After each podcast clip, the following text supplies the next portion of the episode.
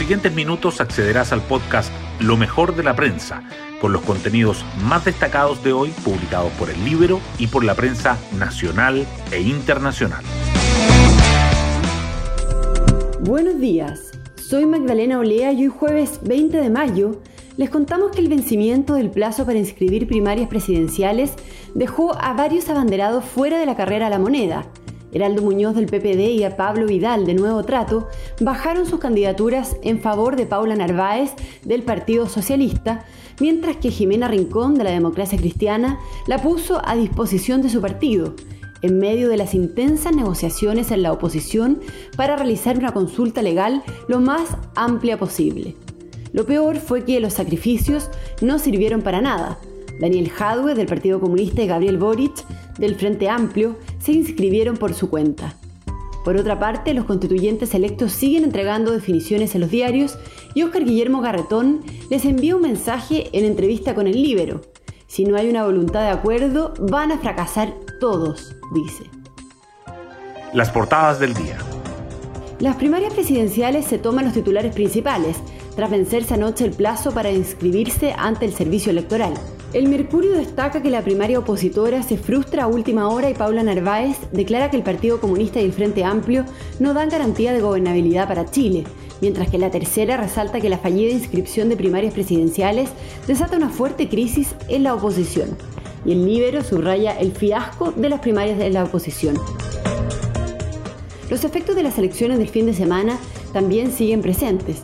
El Mercurio y la tercera dice que el presidente Piñera prepara un ajuste del comité político y que la bolsa de Santiago sigue cayendo y se hunde a su nivel más bajo en seis meses, dejando pérdidas por más de 16 mil millones de dólares en el valor del mercado de las principales acciones.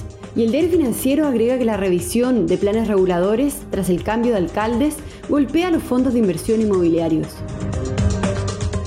La pandemia vuelve a las portadas con el Mercurio informando que la transmisión del COVID-19 aumenta y los expertos afirman que el virus vuelve a estar en expansión. Y la tercera subraya que los contagios suben 10% en la región metropolitana durante la última semana. Ambos destacan que la Unión Europea acuerda reabrir sus fronteras este verano boreal a los extranjeros vacunados con fármacos visados por la Organización Mundial de la Salud. El Libero, en tanto, abre con los dichos de Óscar Guillermo Garretón sobre los constituyentes y también resalta la entrevista a Guaraquena Gutiérrez. Venezofacho es un término xenófobo y despectivo, afirma. Temas del Libero. El Libero entrevista hoy a Óscar Guillermo Garretón. La editora de actualidad Mariela Herrera nos cuenta. Si no hacen su pega, van a salir a patadas sea la lista del pueblo, Chile Vamos o cualquier partido. Esa es la advertencia que hace el economista y ex dirigente del Partido Socialista por 30 años, Óscar Guillermo Garretón. En conversación con el Libero, analiza los resultados de las elecciones de convencionales que generaron un verdadero terremoto político y que aún tiene sus réplicas. Y agrega una mirada pragmática del proceso. Si no hay voluntad de acuerdo, van a fracasar todos, y ese es un gran estímulo para que haya entendimientos. Pueden encontrar esta nota en www.ellibero.cl. Hoy destacamos de la prensa. La fallida inscripción de las primarias presidenciales desata una fuerte crisis en la oposición. Gabriel Boric y Daniel Jadwe se inscribieron en la primaria del 18 de julio sin Paula Narváez, luego de que sus colectividades vetaran al PPD y Nuevo Trato, cuyos abanderados, Heraldo Muñoz y Pablo Vidal, habían bajado sus candidaturas para respaldar a la exministra. Narváez dijo que el Partido Comunista y el Frente Amplio no garantizan gobernabilidad para Chile. Y así podría terminar midiéndose en una primaria ciudadana contra Carlos Maldonado y la opción de la democracia cristiana, donde Jimena Rincón puso a disposición su candidatura.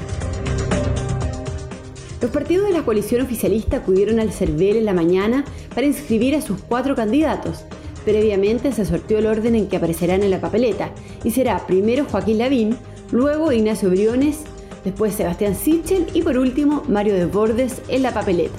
Mientras los abanderados empiezan a divulgar las que serán sus bases programáticas y sus prioridades de gestión, en Chile Vamos sigue el análisis de la derrota electoral del fin de semana. El presidente Piñera prepara un cambio de gabinete para la última etapa de su mandato y ya comenzó a mover las piezas para hacer un ajuste dentro del comité político tras la debacle electoral del fin de semana, según fuentes del gobierno. Se estaría evaluando que Jaime Belolio pase de la Segegov a Interior, Rodrigo Delgado pase a Desarrollo Social y Carla Rubilar salga del gabinete, lo que inquieta a Renovación Nacional. En todo caso, hay varias fórmulas sobre la mesa. El cambio que se concretaría esta semana apunta a que haya un equipo más coordinado. La bolsa sigue cayendo y toca mínimos desde noviembre. El golpe que representaron los resultados de las elecciones del fin de semana sumado a las pérdidas que predominaron en las bolsas globales ayer provocó que el IPSA retrocediese por tercera jornada consecutiva y cerrase en su nivel más bajo en siete meses. La incertidumbre política ha borrado 16.183 millones de dólares en valor de mercado, y aunque las caídas han sido transversales, el riesgo se concentra en las acciones más expuestas a la economía nacional. Y nos vamos con el postre del día. La editora de Tiempo Libre del Libro nos trae los imperdibles para este fin de semana largo. Pocas veces recomendamos novelas para adolescentes, pero sugerimos esta por dos razones. Primero, porque le antecede a Dos metros de ti, que fue un bestseller y segundo, porque aborda un tema muy actual, el valor del autoconocimiento en una época en que el exceso de estímulos nos impide detenernos a pensar. El libro se llama Todo este tiempo y la trama se desarrolla en torno a Kyle, un adolescente que ve morir a su polola y desde entonces inicia el camino que lo llevará a conocerse, quererse y reencontrarse con el amor y la amistad. Kyle vivirá un proceso propio de los jóvenes y que se trata de reconocer si las decisiones que toma a diario lo encaminan a ser una mejor persona o son solo acciones que se centran en él mismo, convirtiendo su vida en una historia más de Instagram. Todo este tiempo de Rachel Lippincott está en librerías. Bueno, yo me despido, nos encontramos el lunes en el nuevo podcast Lo mejor de la prensa.